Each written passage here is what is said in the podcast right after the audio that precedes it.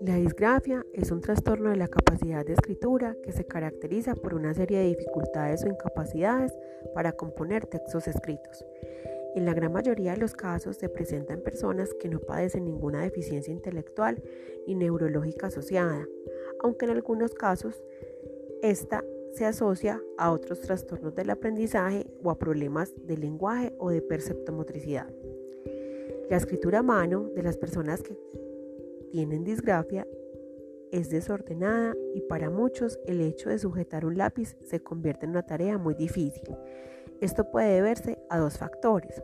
Uno, tiene que ver con dificultades óptico-espaciales que se refieren a problemas para procesar lo que se ve. Y en segundo lugar está la dificultad para procesar el lenguaje que está relacionada con problemas para procesar y dar sentido a lo que se escuche. La disgrafia es una enfermedad poco conocida, pero los síntomas no son tan raros. El principal síntoma es un problema con la escritura. Por lo tanto, si a pesar de mucha práctica eh, la persona sigue encontrando dificultades para escribir, se debería consultar a un especialista para analizar si la disgrafia es la causa. Los síntomas empiezan a manifestarse a partir de los 6 años aproximadamente y según su tipología se dividen en dos tipos. Una, disgrafia motriz, en la que la persona presenta una postura inadecuada al escribir, maneja de modo incorrecto el bolígrafo o cualquier tipo de instrumento que sirva para la escritura, escribe con excesiva velocidad o lentitud. Y la disgrafia específica que se caracteriza por una desviación en la percepción de las grafías, lo cual provoca que la persona crea letras difíciles de reconocer, deformes, de tamaño desproporcionado o demasiado juntas. Aparte, las personas con disgrafia suelen cometer muchos errores gramaticales, de puntuación y organización de los contenidos en frases y párrafos. Todavía no es claro cuál es la causa de la disgrafia. Pueden existir diversos motivos por los que se desarrolla esta patología.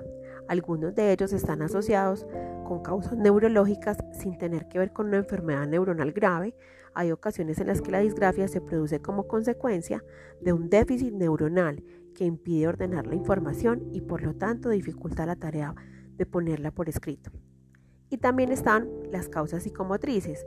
Existen personas que no desarrollan estas habilidades al mismo tiempo cuando hay una alteración y no se coordinan bien los movimientos del brazo y de la mano pueden desarrollarse problemas como dificultades para escribir y escritura más lenta.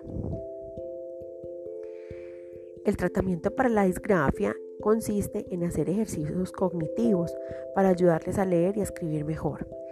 Ejercicios también relacionados con la fortaleza de la mano y la coordinación motora puede ayudar a corregir este problema.